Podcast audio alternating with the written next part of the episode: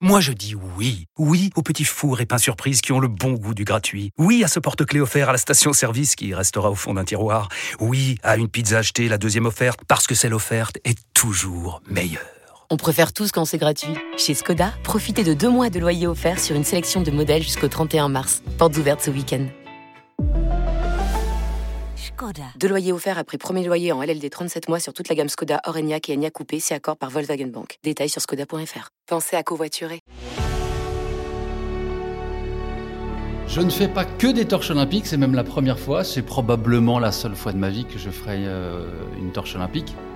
Ça ne peut pas être évidemment qu'un briquet, ça ne peut pas être qu'un bâton enflammé. Bonjour, c'est Yves Pulici. Son rôle, incarner les valeurs olympiques et paralympiques des Jeux. Elle est et devra rester un des symboles de Paris 2024. Elle représente la scène, la paix, l'égalité, la torche olympique. Dans cet épisode, je vous emmène dans l'atelier de Mathieu Lehanner, le designer de cette torche. Paris 2024. Le grand défi. Yves Pulici. Bonjour Mathieu Lehanner. Comment vous en êtes arrivé à dessiner la torche olympique? C'était votre idée ou celle de Paris 2024 Non, en fait, c'est Paris 2024 qui m'a contacté euh, fin 2022 en disant voilà, on envisage de lancer un concours pour le dessin de la torche olympique et paralympique, mais aussi de la vasque. Est-ce que si on lance un concours, ça vous intéresse? Je suis pas un grand fan des concours, mais c'est le type de concours qu'on peut pas refuser. Pourquoi vous pouvez pas la refuser ce concours? Parce que c'est les Jeux Olympiques, parce que c'est un objet rêvé pour un designer, parce que c'est un pur objet, parce que c'est un objet qui a une dimension symbolique et émotionnelle extrêmement forte, parce que c'est un objet qui a déjà traversé l'histoire, parce que d'autres designers et grands designers s'y sont confrontés. Donc, euh, ça aurait été une lâcheté que de refuser. Je préférais participer et perdre que de ne pas participer du tout. Qu'est-ce que ça représente une torche olympique avant que vous participiez à ce concours? Ça représente un objet euh, qui est pour moi une un morceau de liturgie, c'est-à-dire que euh, on n'est pas dans une religion évidemment, mais on est dans un des rares objets et un des rares événements d'ailleurs les Jeux Olympiques qui fédère une majorité de la planète, qui est très euh, ritualisé, qui est très euh, codé, et même le et ce moment du relais, c'est une chose un peu hors du temps, mais un peu incroyable parce que ça commence à Olympie en Grèce, berceau de l'olympisme. On récupère, si je peux dire, les rayons du soleil. en fait, on amène ce qu'on appelle un, un miroir parabolique, c'est un gros un grand bol, une grande bassine en miroir qui va en fait faire converger les rayons du soleil. Donc on l'oriente vers le soleil et, euh, et ces rayons euh, convergent et vont du coup se concentrer de telle sorte qu'ils vont créer une chaleur telle qu'on va allumer la première torche. Donc en fait, la flamme olympique, qui va ensuite se transmettre depuis la Grèce là jusqu'à Paris pour cette édition, la flamme vient du soleil. C'est quand même pas rien. La mission, l'enjeu, qui faisait partie un peu de ma responsabilité, c'est que euh, parce que cette flamme, ce morceau de soleil, ne doit pas et ne peut pas s'éteindre. On commence par quoi? Quand on a un mois pour dessiner une torche olympique Je commence par fermer les yeux. Je commence jamais par prendre une feuille, un crayon et à me gratter un peu la tête en me disant bon sang, qu'est-ce qu'on pourrait dessiner? Je commence jamais non plus en m'immergeant dans toute l'histoire des torches. Il y en a eu, hein. Je ferme les yeux parce qu'en fait, j'essaie de me mettre à la place de n'importe qui, spectateur ou téléspectateur comme j'ai pu être, euh, éventuellement spectateur du relais quand ils vont le voir, me mettre à la place des relayeurs et relayeuses, et en se disant qu'est-ce que je voudrais qu'ils se produisent dans leur tête? Qu'est-ce que je voudrais qu'ils gardent comme souvenir? Ça dure quelques secondes, on voit un relayeur, une relayeuse passer et porter cette torche. Qu'est-ce que je voudrais qu'ils racontent le soir en rentrant à la maison en disant oh, bah, j'ai marché là, j'ai vu le relais et j'ai vu la torche et voilà.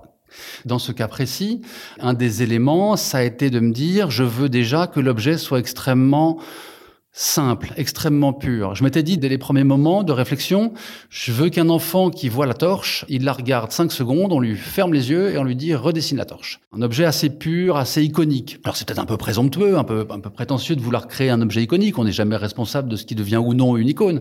Et puis un élément qui était aussi important pour moi, c'était d'essayer de comprendre la candidature de Paris 2024 et euh, qu'est-ce qu'ils mettaient comme valeur derrière ça? Et là, une des valeurs qui, était importante pour eux et que du coup j'ai fait mienne sur la torche, c'est cette notion d'égalité.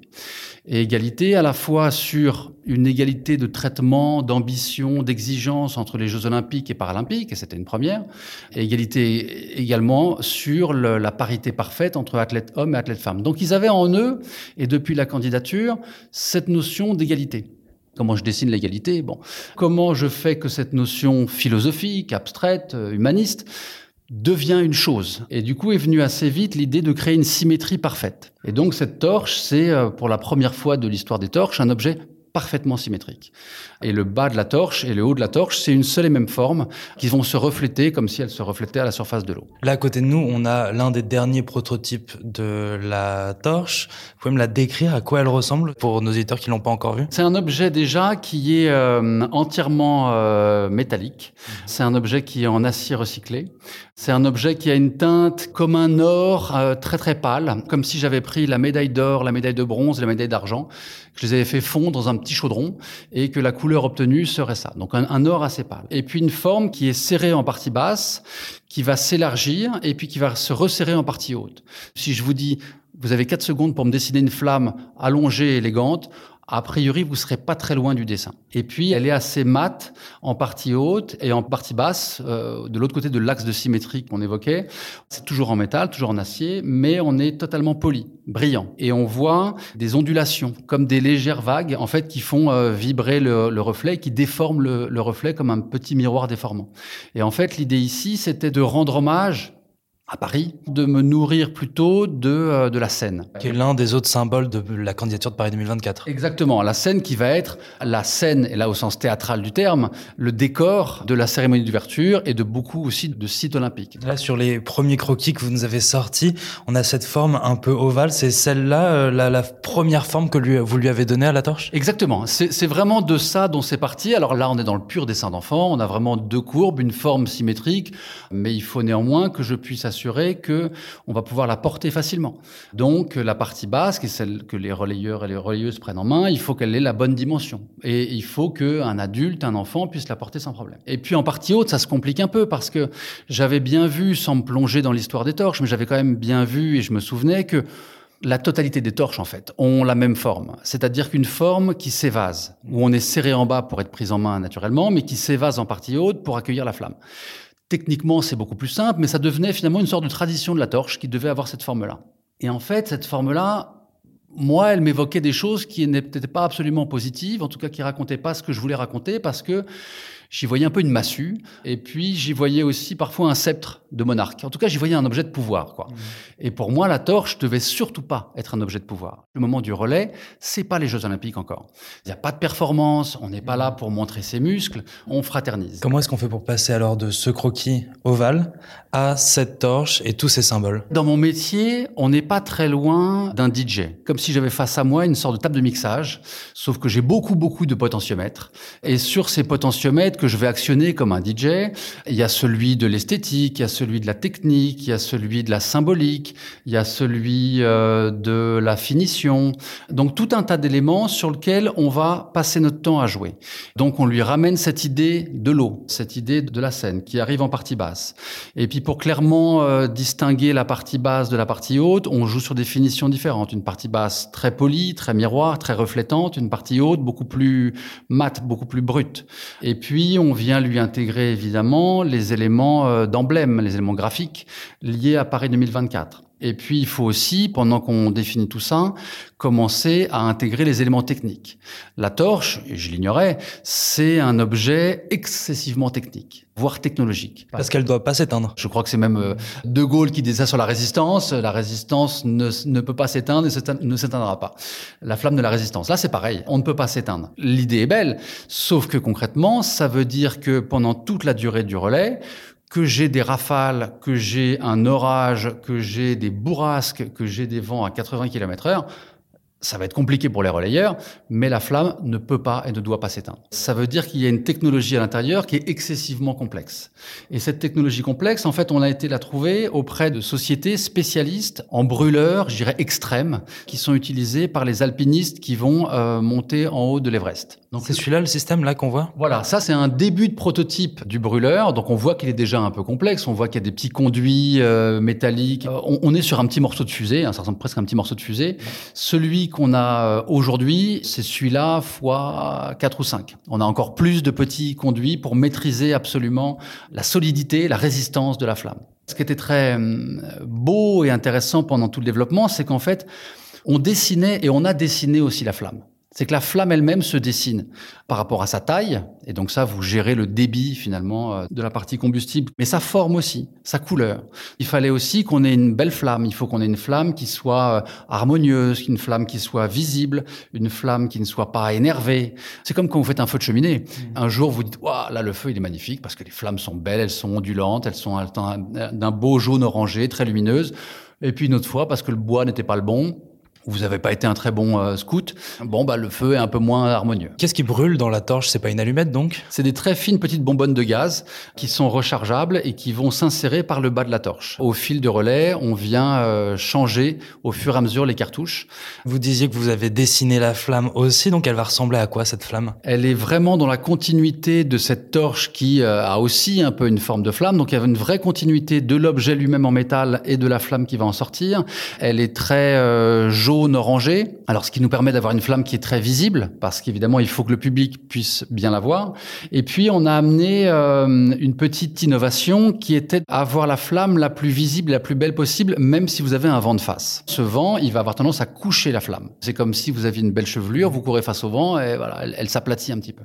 Et donc, en fait, on a créé une petite fente en partie arrière de la torche qui fait en sorte qu'en fait, la flamme pourra sortir aussi de cette partie-là. Donc, ça veut dire que même si vous courez face au vent, avec un vent violent, vous aurez en fait une très belle chevelure qui va euh, se déployer. Donc un peu des cheveux, ce sera voilà la chevelure de la flamme. Ça, vous vous en êtes rendu compte au fur et à mesure en essayant des prototypes? Exactement. Bah, ici, au lieu où on se trouve, on a fait tout au fil du projet des prototypes d'abord euh, de mousse. Là, on a une petite maquette en mousse que vous voyez juste là, qui permettait juste de voir déjà si on la tient bien en main, s'il faut qu'on réduise de quelques millimètres la partie basse, la partie haute. Beaucoup de tests sur effectivement la résistance et l'esthétique de la flamme. Et pour ça, en fait, on avait lancé des prototypes et on était au rez-de-chaussée de là où on se trouve et on avait amené tout un tas de capteurs, mais aussi des gros ventilateurs qui faisaient 2 ou 3 mètres de diamètre, qui nous envoyaient un vent de 80 km heure, et on mettait la torche face à ces turbines pour voir comment elles se comportaient. Vous mettez une fente de 1 mm et vous regardez comment ça se comporte. Ça marche bien, mais pas assez. Alors on passe à 1 mm, 2. C'est bien, mais c'est un peu trop. En fait, elle se dilue trop. Donc pendant le processus, il y a, il y a des phases qui sont très, très douloureuses pour un créateur.